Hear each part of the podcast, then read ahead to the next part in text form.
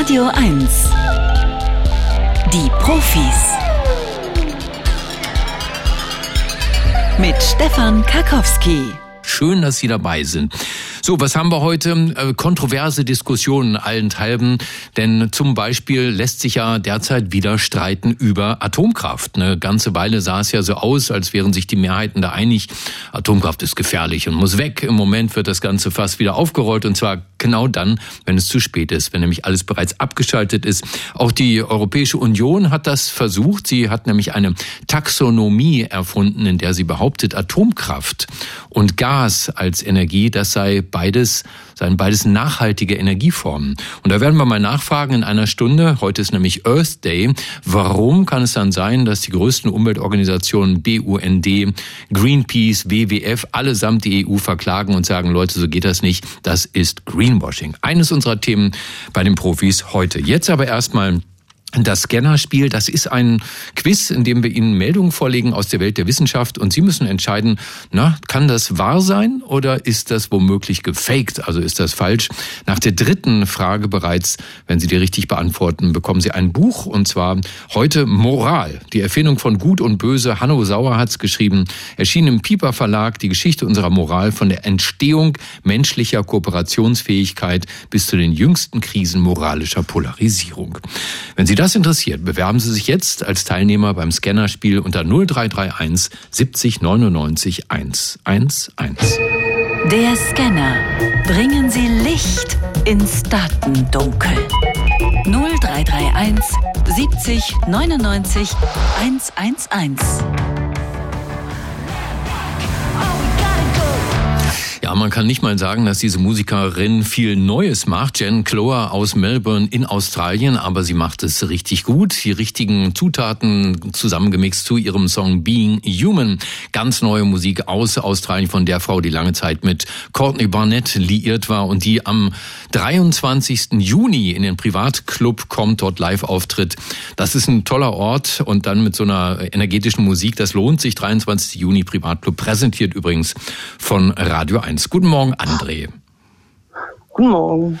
André, vom, ich habe schon gesehen, Prenzlauer Berg, richtig? Ja. Bist du denn einer genau. von den vielen Zugezogenen oder jemand, der da gebürtig tatsächlich herkommt? Das ich ja, bin, ja. nein, dazwischen. Einer von den noch nicht rausgeworfenen. Wirklich? Also, was mhm. heißt, wann, seit wann wohnst du da? Seit 22 Jahren. Aha, das ist ja schon ganz ordentliche Zeit. Hat sich eine Menge verändert in der Zeit, ne? Hast oh, du noch, ja. noch was Schönes vor am Wochenende, André? Ja, ich fahre dann gleich an See. Ah, das ist auch schön. Und abends irgendwie Partys oder sowas?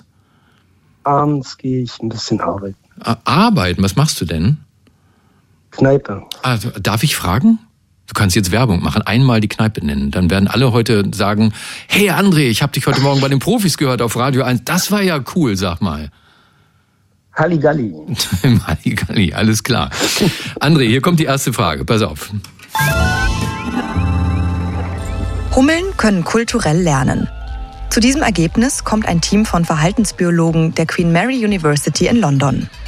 Dazu haben sie für ein Experiment spezielle Rätselboxen entwickelt, die eine Zuckerlösung enthalten. Sie trainierten eine Hummel darauf, den Deckel mittels kleiner Laschen gegen den Uhrzeigersinn zu drehen und ihn so zu öffnen. Im Anschluss stellte man diese Hummel mit dem Rest ihrer Kolonie vor weitere Rätselboxen. Das Ergebnis? Das Verhalten der erfahrenen Hummel wurde vom Rest der Kolonie übernommen. Selbst dann, als einige Hummeln bemerkten, dass der Deckel sich auch im Uhrzeigersinn öffnen lässt. Mhm. Mhm. Glaube ich. Glaubst du? Ja, mehr brauchen wir dazu nicht als glaube ich, genau. Hummeln, sage ich ja schon lange. Hummeln sind großartige Tiere. Die kann man übrigens auch, wenn man ganz vorsichtig ist, kann man die auch am Fell kraulen. Muss man nur aufpassen, dass sie sich nicht umdreht, weil Hummeln können auch stechen, wenn sie sich bedrängt fühlen. Hummeln sind in der Lage, Fähigkeiten über soziales Lernen weiterzugeben. Ob sie damit aber tatsächlich so eine Art äh, Kultur in freier Wildbahn pflegen, das bleibt unklar und muss weiter untersucht werden. Frage Nummer zwei. Große Künstler der Renaissance verwendeten Eigelb, um ihre Ölfarben zu verbessern. Die Farbrezepte von Künstlern wie Leonardo da Vinci, Vermeer und Rembrandt geben Forschern bis heute Rätsel auf. Was bisher bekannt war, viele Farbmischungen der Renaissancemeister enthalten Eigelb. Aber warum? Das hat ein deutsch-italienisches Chemieteam vom Karlsruher Institut für Technologie nun entschlüsselt. Die Forscher führten nach Farbanalysen zahlreicher Werke verschiedene Mischversuche mit Ölfarben durch. Die Zugabe von Eigelb erleichterte die Verarbeitung der Ölfarben. Die Farbmischung bildete beim Trocknen weniger Falten und Risse und vergilbte weniger stark. Der Grund? Das proteinreiche Eigelb umhüllt und schützt die Farbpigmente. Gott, was die schon alles wissen wollen, so früh am Morgen, oder? André? Äh, nee, weiß ich. Aha. Glaube ich auch. Oh, na, und auch das ist in diesem Fall, warte mal, ähm, richtig.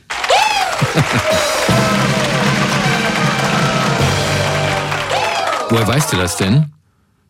Äh, vom Maler, der das selber auch probiert hat oder benutzt hat. Ein Kunstmaler, also keiner, der bei dir zu Hause die mhm. Wohnung streicht. Ach, guck mal an, interessant. Ja, wirklich wahr. Also mit Eigelb äh, wird der Schutz der Farben verbessert, vor allem durch die Abschirmung der Farbpigmente vor Feuchtigkeit und Sauerstoff in der Luft. So altern Gemälde langsamer und die Farben bleiben länger kräftig. So, André, jetzt kommt die entscheidende Frage. Äh, erst nach der gibt es das Buch und wie immer ist die natürlich besonders knifflig. Abgehackte Füße waren in Ägypten eine Kriegstrophäe. Das entdeckten Forscher vom Deutschen Archäologischen Institut bei Ausgrabungen im nördlichen Nildelta in Ägypten. In einer Palastruine aus dem 17. Jahrhundert vor Christus fanden sie zwölf abgetrennte rechte Füße, sorgfältig in der Erde platziert in drei separaten Gruben. Nähere Untersuchungen ergaben, dass die Gliedmaßen wohl nach dem Tod entfernt wurden. Und zwar von Soldaten, die ihren Feinden noch auf dem Schlachtfeld die Füße abtrennten. Anschließend wurden die Füße sorgfältig präpariert und im Palast begraben. Die Archäologen vermuten, dass dahinter ein altägyptisches Ritual der Machtdemonstration steht. Ja, ich mache mal, hier, ich mach mal hier diese super spannende Musik hier. Ne, und jetzt denken wir mal drüber nach. Also, ja, waren es wirklich, André, abgehackte Füße? Oder Hände? Das habe ich jetzt nicht gefragt. Ich sag mal nein. Was sagst du? Nein. Es waren nicht abgehackte Füße, die in Ägypten eine Kriegstrophäe waren? Ja. Wie kommst du darauf? Also das Füße sind so. Na? Füße sind so was? Na, nicht so symbolkräftig wie Hände. Hast du absolut recht, absolut recht, André, wirklich. Also wirklich. Das war ja nun wirklich fies gefragt, aber du hast vollkommen recht. Es waren Hände, die man mit gespreizten Fingern und den Handflächen nach unten in den Boden des Palastes legte. Im Glaubenssystem des alten Ägypten ist die Unversehrtheit des Leichnams von großer Bedeutung, um nach dem Tod ein angenehmes Dasein im Jenseits zu haben. Und das führte dann dazu, dass man die Körper bedeutender Persönlichkeiten mühevoll einbalsamierte, wissen wir, die Mumien, ne? um sie so für die Ewigkeit zu erhalten. Aber äh, um Feinde über den Tod hinaus zu bestrafen, hat man ihnen wirklich die Hände auch nach dem Tod noch abgehackt, damit die dann im Jenseits mit ihren Händen nichts mehr Böses anstellen können. André, herzlichen Glückwunsch. Du hast ein super Buch gewonnen. Eins von denen, die ich auch unbedingt noch lesen muss. Die Geschichte von unserer Moral, von der Entstehung menschlicher Kooperationsfähigkeit vor fünf Millionen Jahren bis zu den jüngsten Krisen. Da beschreibt der Autor Hanno Sauer, welche Prozesse biologischer, kultureller und historischer Evolution die Moral geformt haben. Es heißt auch so, Moral, die Erfindung von Gut und Böse, Pieper Verlag, 26 Euro im Buchhandel, aber ich mache dir jetzt noch dieses Angebot. Der letzte Scan. Echte Profis gewinnen ein Jahresabo von Zeit, Wissen oder verlieren alles. Ne, kennst das Spiel, kannst jetzt aufhören, ist das Buch deins? Oder wenn du noch eine Frage willst, könnte am Ende alles verloren sein oder du hast beides, Buch und Abo. Ich zieh durch. KI erkennt Krebs effizienter als Fachärzte. Das ergab eine Studie der Universität Nimwegen. Dazu traten in einem Test zwölf Pathologen gegen verschiedene KI-Systeme an, um Aufnahmen von Gewebeproben zu beurteilen. Die Aufnahmen zeigten entweder gesundes Gewebe oder gefährliche Knoten, sogenannte Metastasen.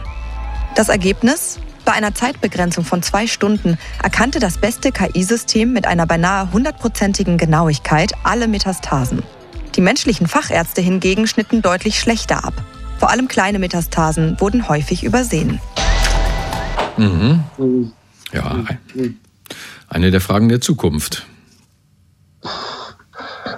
Vorstellbar ist ja, dass Computer genauer gucken können. Mhm.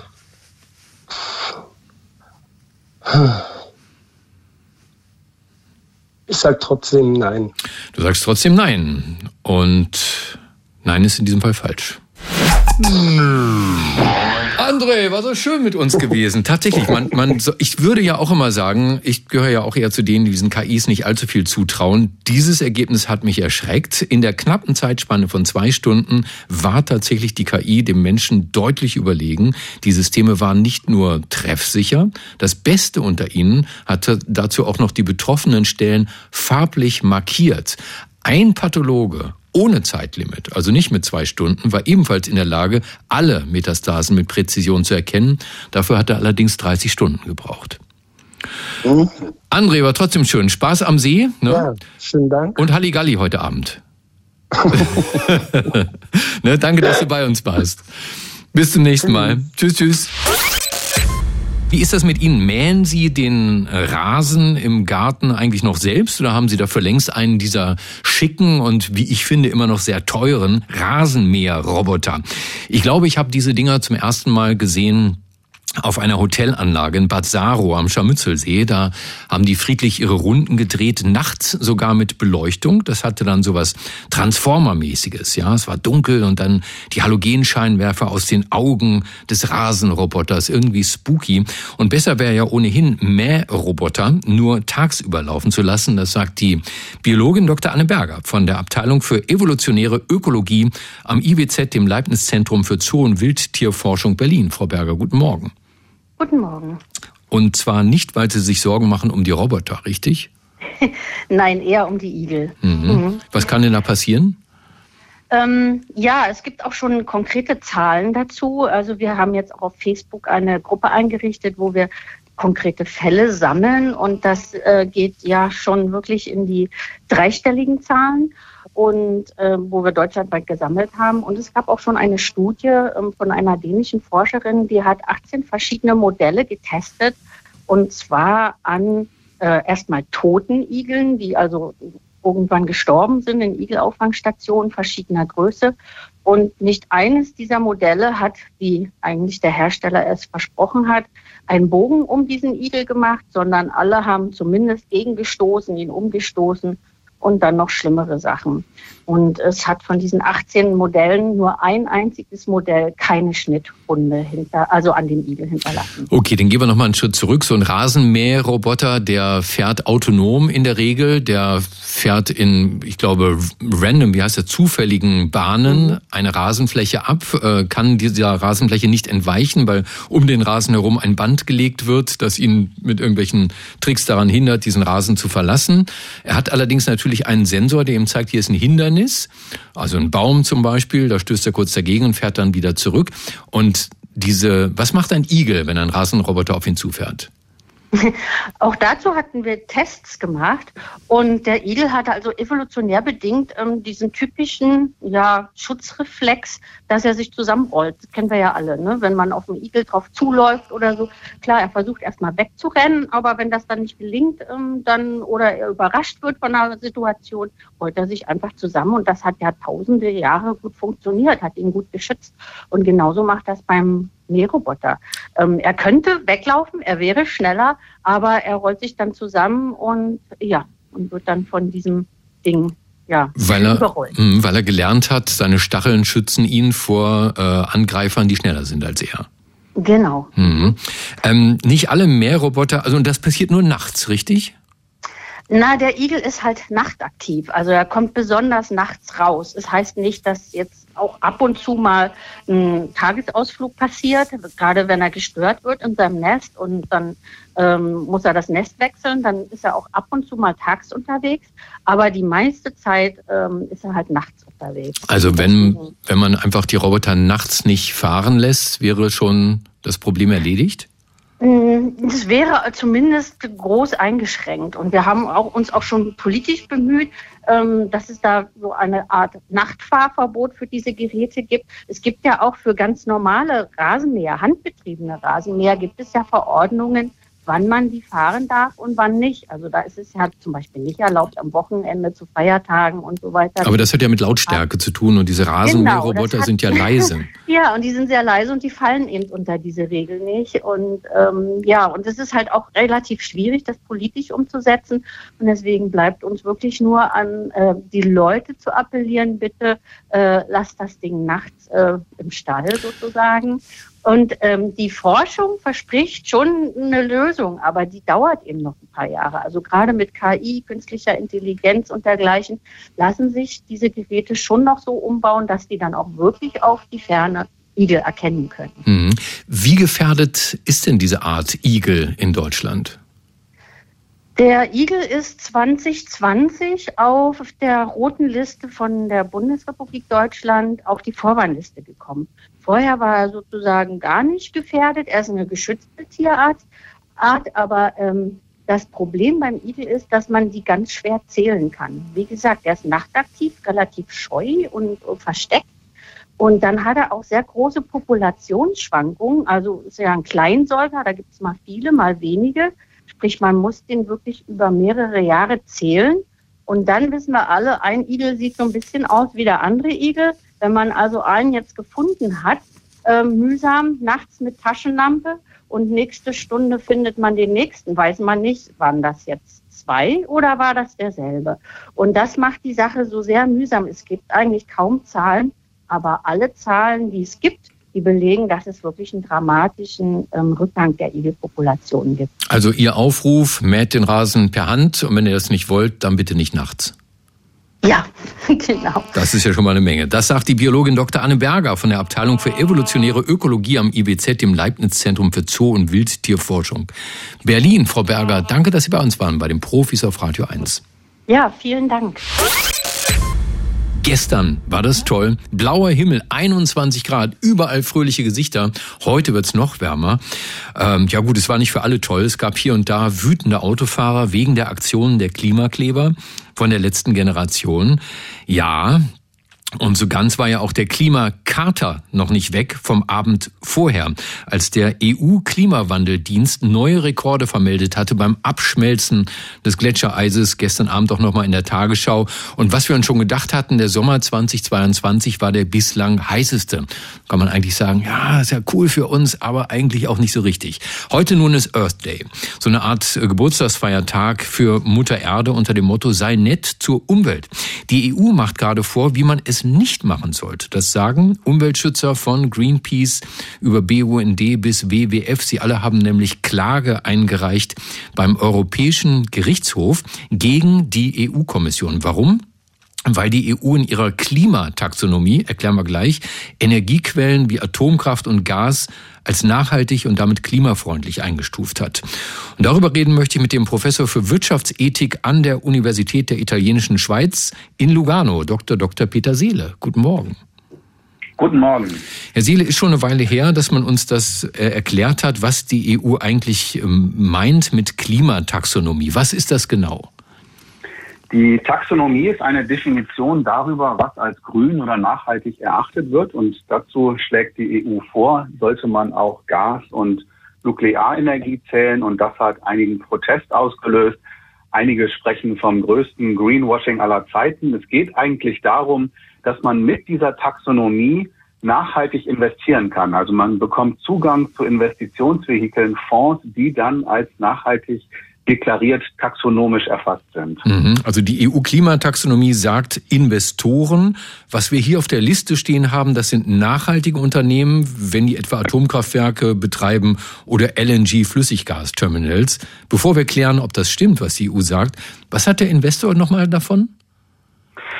Also er hat Zugang zu mehr Mitteln. Ähm, er hat ein neues, wenn ich das so sagen kann, Etikett, nämlich das der Nachhaltigkeit. Man kann nachhaltige Fonds, also den großen Wachstumsbereich der Sustainable Finance, damit verkaufen.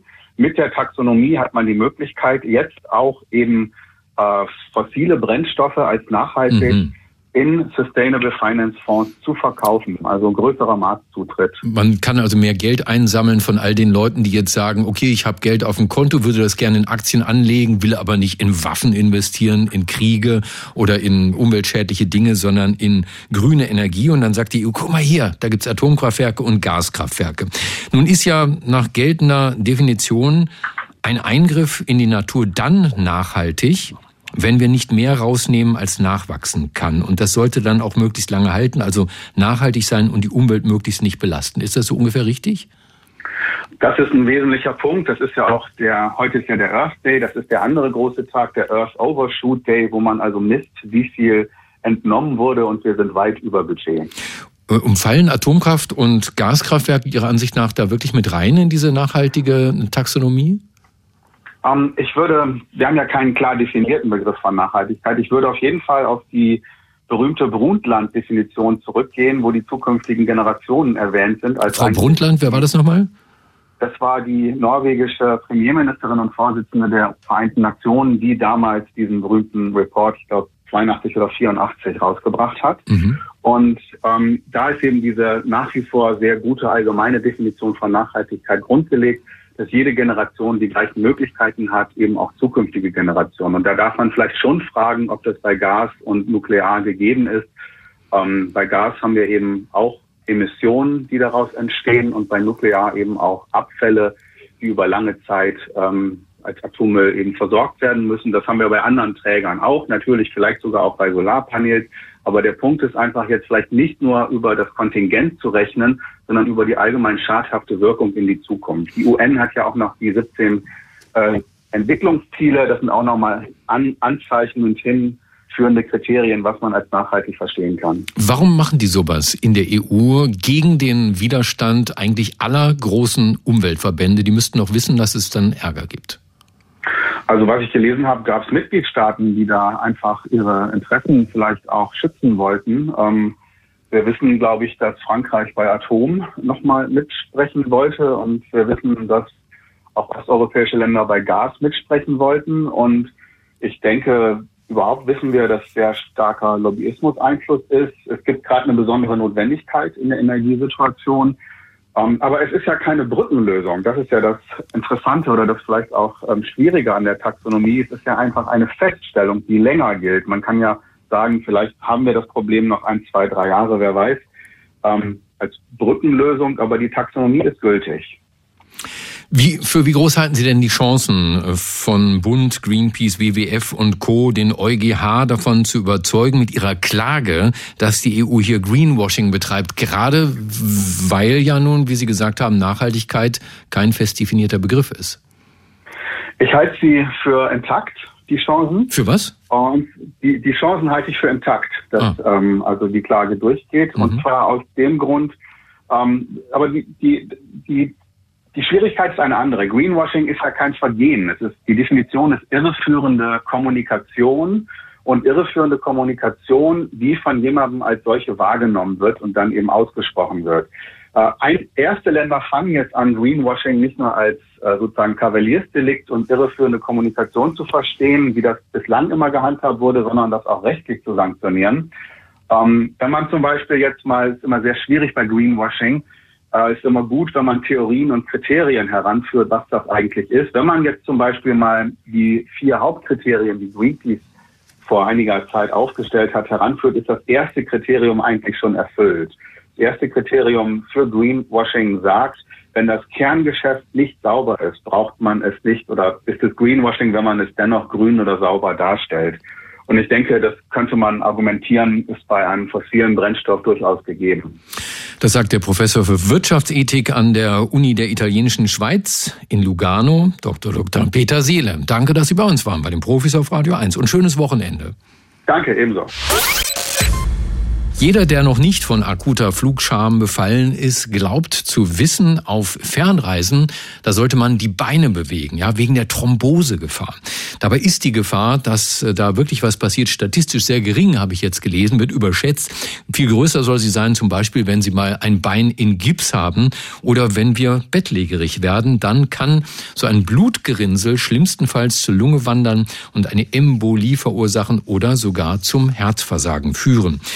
Merkwürdig ist aber, dass zum Beispiel Braunbären diese Probleme nicht haben, obwohl die sich ja im Winterschlaf monatelang nicht bewegen. Und auch Querschnittsgelähmte, habe ich jetzt gelernt, kriegen keine Thrombosen. Dieses Thromboseparadox erforscht hat nun ein deutsch-schwedisches Forscherteam mit dabei, der Biochemiker Dr. Johannes Müller-Reif vom Max-Planck-Institut für Biochemie. Guten Morgen. Guten Morgen, Herr Garkowski. Interessantes Rätsel, so ein Paradox, wer das lösen möchte, wie Sie, wie geht man daran? Wonach genau haben Sie gesucht? Naja, wir haben uns in erster Linie mal die ähm, Braunbären angeschaut und äh, angeschaut, dass sie im Winterschlaf keine Thrombosen bekommen. Ähm, und dann können es natürlich verschiedene ähm, biochemische Parameter sein, die ähm, das bedingen. Und wir haben in erster Linie uns mal Blutplasma angeschaut von den winterschlafenden Braunbären im Vergleich zu denselben Bären im Sommer ähm, und haben uns auch äh, Blutplättchen angeschaut, also äh, Platelets nennen wir die im Regelfall, ähm, und haben versucht herauszufinden, was ist denn unterschiedlich ähm, im Blutplasma und in den Plättchen zwischen Winter und Sommer. Und ja, bei den Plättchen sind wir tatsächlich fündig geworden und ähm, haben einen Faktor gefunden, den wir dann auch auf Patienten übertragen konnten. Ähm, also Sie haben quasi ein, ein Vorher-Nachher-Abbild gemacht, ähm, nicht schlafen schlafend und schlafend. Und wie ist das mit den querschnittsgelähmten Patienten? Bei den querschnittsgelähmten Patienten gibt es eben dieses Paradox, dass sie, ähm, obwohl sie ähm, ja weniger Bewegung haben, ähm, kein höheres Thromboserisiko haben oder venöses Thromboserisiko haben ähm, als äh, die äh, restliche Population. Ähm, und da haben wir uns im Endeffekt ähm, Patienten mit mindestens ähm, einjähriger ähm, Erkrankung ähm, herausgesucht ähm, und äh, gegen eine gematchte Kontrollgruppe verglichen. Also da können wir quasi kein Vorher-Nachher-Bild machen, ähm, aber haben quasi Patienten herausgesucht mit einer ähnlichen Altersquerschnitt, ähnlichen Medikation. Und da sieht man quasi dasselbe, dass diese entsprechenden Faktoren, die wir in den Bären gefunden haben, zwischen den querschnittsgelähmten Patienten und der Kontrollgruppe unterschiedlich sind. Sie mussten ja im Prinzip rausfinden, warum passiert das bei braunen Braunbären nicht, wenn die sich lange nicht bewegen. Mal ganz andersrum gefragt. Braunbären sind ja bekanntlich keine Menschen. Ich wusste das nicht. Gibt es Thrombosen auch bei Tieren? Ja, das war tatsächlich eine Frage, die müssten wir dann auch ähm, beantworten im Zuge unserer Studie. Ähm, können denn Bären überhaupt Thrombosen entwickeln, genau wie es Menschen können? Ähm, das ist ein bisschen schwierig, weil Braunbären sich einfach nicht so leicht äh, studieren lassen. Da kann man nicht einfach mal ein paar einladen und äh, Blut ähm, abnehmen. Aber wir hatten tatsächlich ähm, Proben bekommen, Gewebeproben von ähm, äh, Bären, ähm, die ähm, ähm, gestorben sind und äh, konnten da in zum Beispiel Lungengewebe ähm, Thrombosen ähm, oder ähm, Trombi finden, die wir auch mit den humanen Trompen äh, vergleichen konnten. Da haben wir auch eine Proteomanalyse gemacht von den Bärentrompen gegen die äh, humanen Trompen gesehen, dass die ähm, jetzt von der Struktur her und von äh, den Proteinen, die ähm, da drin vorkommen, sehr, sehr, sehr ähnlich sind. Mhm. Das heißt, unser Schluss ist ja, die Bären können Thrombose entwickeln ähm, und die ist auch sehr ähnlich wie beim Menschen. Also, Sie haben nach einem Mechanismus gesucht, der das Auftreten von Thrombosen verhindert und Sie haben ihn gefunden. Es hat was mit Blutplättchen zu tun. Wie genau funktioniert das? Ja, also Blutplättchen ähm, werden generell gebildet ähm, von Megakaryozyten im Knochenmark. Von was bitte? Ähm, Megakaryozyten. Ah ja, Megakaryozyten. Heute Abend, wenn ich irgendwie bei, bei Softcell bin, auf der großen Boomer-Party im Tempodrom, werde ich auch sagen, ähm, wisst ihr, was Megakaryozyten sind? Und jetzt lerne ich, was das ist, nämlich? Ähm, das sind einfach äh, Zellen, die quasi äh, Immunzellen und äh, Blutplättchen herstellen im Knochenmark. Mhm. Ähm, und ähm, die Blutplättchen äh, werden quasi von den Megakaryozyten gebildet und haben dann eine gewisse Umlaufzeit im Blut und dann werden sie wieder abgebaut. Ähm, und was wir quasi gefunden haben, ist, dass wenn ähm, die Bären ähm, äh, in Winterschlaf gehen oder immobil werden oder auch Patienten, humane Patienten immobil werden, ähm, dann wird quasi weniger von diesem Protein, ähm, diesem einen Protein, das wir ähm, gefunden haben, HSP47, gebildet. Also das Proteom, alle Proteine in diesem Plättchen können wir messen und können dann quasi herausfinden, welche Proteine sind verändert. Und dieses eine Protein haben wir ähm, eben gefunden, dass es extrem stark verändert ist bei den Bären das zwischen Winter und Sommer. Wirklich super, ja? wenn man so eine, so eine Entdeckung macht. Können Sie denn auch erklären, mhm. warum dieser Mechanismus sowohl bei winterschlafenden Braunbären Braunbären als auch bei querschnittsgelähmten Menschen Thrombosen verhindert, bei gesunden Menschen aber nicht. Also die große Frage am Schluss immer, was will uns die Evolution damit sagen? Ja, ich würde jetzt nicht mal sagen, dass es bei gesunden Menschen nicht der Fall ist. Wir hatten äh, auch noch eine Kohorte von ähm, äh, Bed Rest Patients, nennt man das. Das ist äh, eine Kohorte von ähm, der Deutschen Luft- und Raumfahrtgesellschaft ähm, zusammen mit der NASA, wo sie quasi Patienten für 30 Tage ähm, in, ins Bett legen, um zu untersuchen, was passiert im Körper. Das ähm, braucht man, um zu verstehen, ähm, wie ähm, kann man quasi ähm, Patienten, die man, äh, die im All sind oder ähm, Astronauten allgemein, ähm, äh, was verändert sich bei denen, äh, weil man das damit ähm, simulieren kann. Und da sehen wir eben auch, dass dieses Protein runterreguliert wird über die Zeit. Das heißt, generell ist es ein Mechanismus, der mit Immobilität zusammenhängt. Ähm, wenn das, äh, der Organismus, ob es jetzt der Bär ist oder der Patient ist, sich längere Zeit weniger bewegt, ähm, wird quasi ähm, bei der Bildung von Plättchen im Mega, vom Megakaryozyten weniger von dem Protein gebildet. Ähm, und äh, das hat dann die Auswirkung, dass das Protein sitzt auf der Oberfläche von den Plättchen. Ähm, dass die Plättchen weniger aktiv sind, ähm, weniger Interaktion haben mit ähm, Immunzellen, äh, in dem Fall Neutrophilen. Das nennt man Thromboinflammation, diesen mhm. Mechanismus. Und ähm, wenn weniger Thromboinflammation entsteht, dann entsteht auch weniger venöse Thrombose. Gut, also ich werde dann diese ganzen Fremdwörter gleich nochmal rausschreiben und neben unser Interview setzen. Ähm, was folgt daraus? Haben Sie neues Thrombosemittel in Arbeit? Ähm, theoretisch ja. Man könnte dieses Protein, das auf der Oberfläche von den ähm, Plättchen sitzt, ähm, inhibieren. Das kann man machen mit einem therapeutischen Antikörper oder mit äh, einem Small Molecule. Ähm, das ist natürlich, natürlich noch ein weiter Weg. Also wir haben jetzt quasi das Target gefunden, würde man sagen, ähm, für eine mögliche Therapie. Ähm, und das ist sehr, sehr attraktiv, weil wir in dem Fall ja ganz am Anfang von diesem Mechanismus in, äh, eingreifen. Alle Thrombosemittel oder Antithrombosemittel, die momentan in der Klinik vorhanden sind, sind alle nur auf ähm, Symptombasis. Ähm, das heißt, man verhindert nur, dass wirklich eine Blutgerinnung stattfindet. In dem Fall würden wir ja viel früher in den Mechanismus eingreifen. Ähm, aber wie immer bei Medikamentenentwicklung von Target bis zum Medikament ist ein sehr, sehr langer ähm, Weg. Das ähm, kann schon mal auch ein Jahrzehnt dauern. Ähm, aber ja, wir arbeiten daran. Ja, und wo haben wir das Thema zum allerersten Mal gehört? Hier bei den Profis auf Radio 1. Herzlichen Dank dafür, dem Biochemiker Dr. Johannes Müllerei vom Max-Planck-Institut für Biochemie, der mit äh, seinem Team das Thrombose-Paradox gelöst hat. Danke, dass Sie bei uns waren. Vielen Dank Ihnen. Wo waren Sie denn eigentlich am Weltkiffertag? Jetzt sagen Sie nicht, Sie wissen gar nicht, wann das ist. Das war vorigen Donnerstag, 20. April, 16.20 Uhr, also 420. Das ist so ein, so ein Datum und so eine Uhrzeit, die dann immer zelebriert wird von allen Cannabiskonsumenten, die was auf sich halten. Äh, ist auch nicht gerade arbeitnehmerfreundlich gewesen, aber ich war da vorm Brandenburger Tor, da gab es eine große Demo und alle, die da standen und den fetten Beats von Maxwell lauschten, die hatten auch ein echtes Anliegen, nämlich nämlich macht doch eure blöde Cannabis-Legalisierung nicht so wahnsinnig kompliziert, liebe Ampelpolitiker. Erst nach 20 Uhr in der Fußgängerzone kiffen dürfen, im Ernst? Und ich meine, welchen Sinn macht ein Cannabis Social Club, wenn man quasi überall kiffen darf, nur ausgerechnet in diesen Vereinsräumen dann nicht. Egal, wichtig ist, denke ich mal, dass sich was tut und diese Veränderung will die Wissenschaft interdisziplinär begleiten. Sie wartet quasi auf ihre Forschungsaufträge. Daran hat diese Woche Dr. Christian Peters erinnert mit einer ganzen Reihe von anderen Forschern. Er ist Politikwissenschaftler an der Uni Bremen. Herr Peters, guten Tag. Grüße Sie, Herr Karkowski. Sie haben ein White Paper äh, geschrieben zur Evaluation der Einführung der regulierten Cannabisvergabe an Erwachsene zu Genusszwecken in Deutschland. So heißt das Ding. Was haben Sie vor?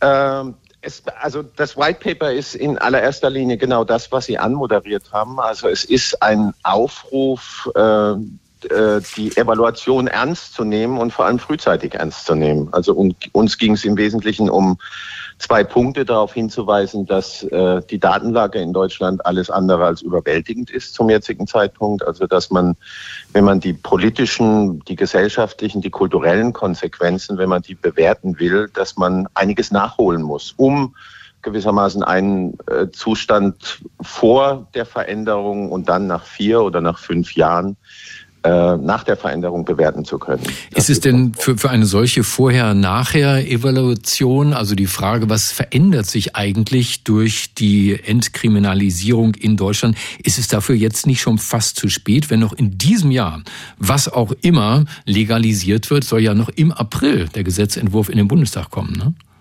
Absolut, absolut. Also das unterstreicht nur nochmal, dass es, äh, dass es hier tatsächlich um Monate geht oder um, um, um Wochen. Äh, die, die erste Säule, also die Cannabis Clubs, von denen Sie gerade gesprochen haben, das wird wahrscheinlich noch in dem Jahr kommen.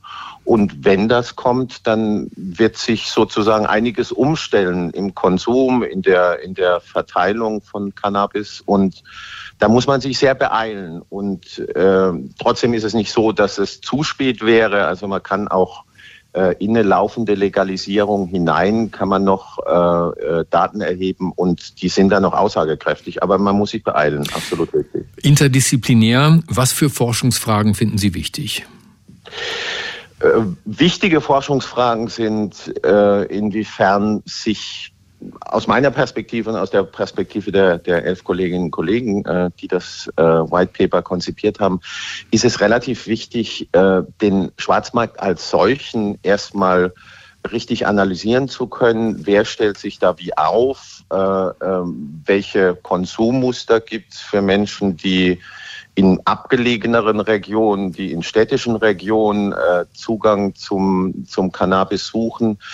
Äh, wir haben Gesundheits-, äh, Jugendschutzthemen damit dabei. Äh, es geht natürlich, also es geht gewissermaßen um alle Dimensionen, die man sich auch vorstellen kann. Es geht um Straßenverkehr, Gesundheitsversorgung äh, und vor allem auch äh, relevant ist für uns die Frage eines kulturellen Wandels, also wie sozusagen das Cannabis-Thema in der Gesellschaft auch wahrgenommen wird. Denn man äh, kann ja wirklich behaupten, dass sich keine Ahnung, seit 50, 60 Jahren jede Generation aufs Neue an diesem Thema abarbeitet und äh, der aktuelle Stand, der ist vielleicht gar nicht so klar und das könnte ein Effekt der Prohibitionspolitik sein.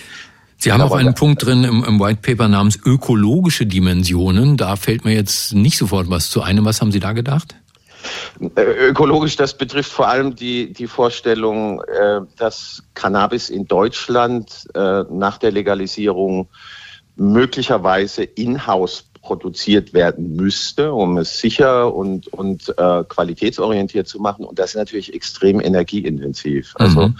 die Lichter, die Lampen, das Wasser, das da äh, äh benutzt wird, da entsteht ein ziemlich intensiver CO2 Abdruck und da gibt es Strategien, damit umzugehen und sowas muss man sehen. Äh, und auch noch ein Punkt, äh, wo ich drüber gestolpert bin, der lautet fiskalische Effekte, also ob die Legalisierung Steuereinnahmen generiert.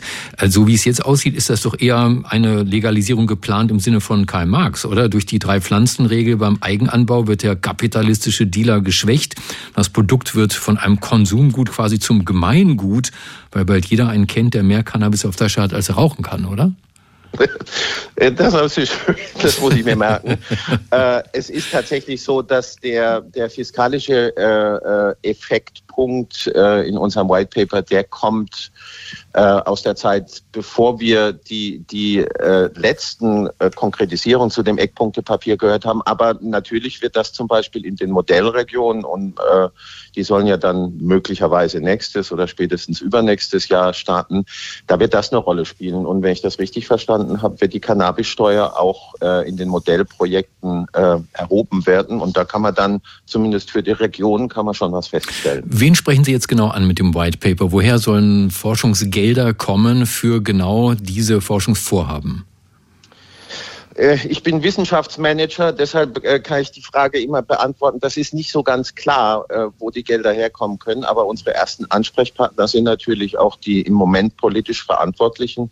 Das heißt, wir versuchen das intensiv in den Medien zirkulieren zu lassen, um die öffentliche Meinung auch nochmal äh, darauf anzuspitzen. Aber das geht auch in die Bundesministerien und in die Bundesämter und das ist unsere Strategie. Damit man also hinterher wirklich sagen kann, mit wissenschaftlicher Expertise, das und das hat sich geändert, wollen Wissenschaftler jetzt anfangen, das vorher zu dokumentieren, um zu sagen, wie es nachher geworden ist. Und der Initiator dieser ganzen Geschichte, mit dem haben wir gerade gesprochen, Dr. Christian Peters, Politikwissenschaftler an der Uni Bremen. Herr Peters, danke, dass Sie bei uns waren und Ihnen ein schönes Wochenende.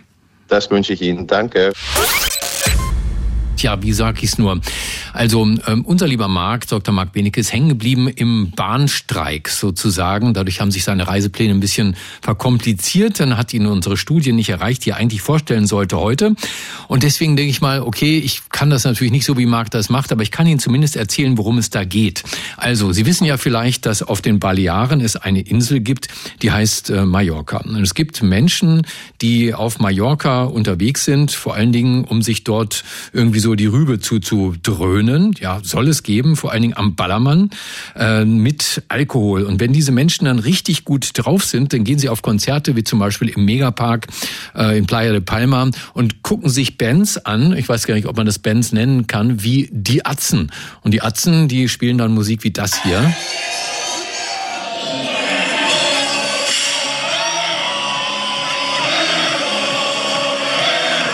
Ja, ich sehe das Video dazu, da fliegt Konfetti. Wir hören äh, Disco Pogo. Genau, sowas habe ich neulich zugeschickt bekommen. Äh, bitte machen Sie das nie wieder. Ähm, und das ist ja natürlich eine Art, den Urlaub zu gestalten, wo man am Ende nichts mehr in der Rübe haben möchte. Aber nebenan, auf Menorca, das ist die etwas andere Insel in den Balearen. Äh, auf Menorca, da haben Forscher neulich eine Höhle, äh, in einer Höhle Dinge entdeckt, die uns zu denken geben. Nämlich dort wurde offensichtlich in der Bronzezeit, also die ging so bis ungefähr 800 vor Christus, nicht Alkohol getrunken, nicht nur jedenfalls, sondern auch psychedelische Substanzen probiert. Wirklich wahr. Woher wissen die Forscher das? Sie haben dort Schalen gefunden, in denen Haare lagen. Und sie haben einfach mal bei diesen Haaren das, was man auch bei Drogenkonsumenten der Jetztzeit macht, einen Drogentest gemacht in äh, einem geheimnisvollen Lager, das mit einer Steinplatte abgedeckt war, darin verschiedene Artefakte, mehrere kleine Holzbehälter, darin die Haarsträhnen und die waren außergewöhnlich gut erhalten auf dieser Baleareninsel auf Menorca. Drogentest gemacht und haben dann rausgefunden, erstmal sind menschliche Haare tatsächlich, die waren rötlich gefärbt mit Pflanzenstoffen und sie haben in diesen Haaren äh, bekannte Substanzen nachgewiesen, wie zum Beispiel die Alkaloide Ephedrin, Atropin und Scopolamin. Ephedrin, natürliches Stimulanz, Atropin und Scopolamin haben eine halluzinogene Wirkung. Forscher der Universität, deren äh, Städtenamen ich nicht so richtig äh, aussprechen kann, äh, Valladolid, ich nehme mal an, die Spanier nennen das ungefähr sie Valladolid oder sowas, Großstadt in Nordspanien. Äh, von dieser Universität kam die Forschung. Und die sagen jetzt, wir haben zum ersten Mal tatsächlich mit Harttest nachgewiesen, dass dort psychotrope Substanzen, halluzinogene Substanzen eingenommen worden sind, vermutlich zur Bewusstseinserweiterung. Äh, wahrscheinlich aber haben diese Dinge dabei Experten genommen, also Schamanen in Anbetracht der potenziellen Giftwirkung. Falls Sie jetzt sagen, auf nach Menorca, da wächst Zeug, was uns heim macht. Ach, so weit müssen Sie gar nicht fahren. Also eine Studie, vorgestellt heute mal von mir, nicht ganz so sexy, aber nächsten Samstag ist Marc wieder da. Und das hier muss ich eigentlich gar nicht mehr ansagen. Das sind die Beatles mit While My Guitar Gently Weeps. Radio 1. Marias Haushaltstipps. Sollten Ringe auf der Messinggardinenstange nicht mehr so gut gleiten, nimmt man einen Lappen, tropfelt einige Tropfen Speiseöl darauf und reibt die Stange damit ab. Die Ringe gleiten dann wieder wie von selbst. Radio 1. Die Profis. Mit Stefan Karkowski.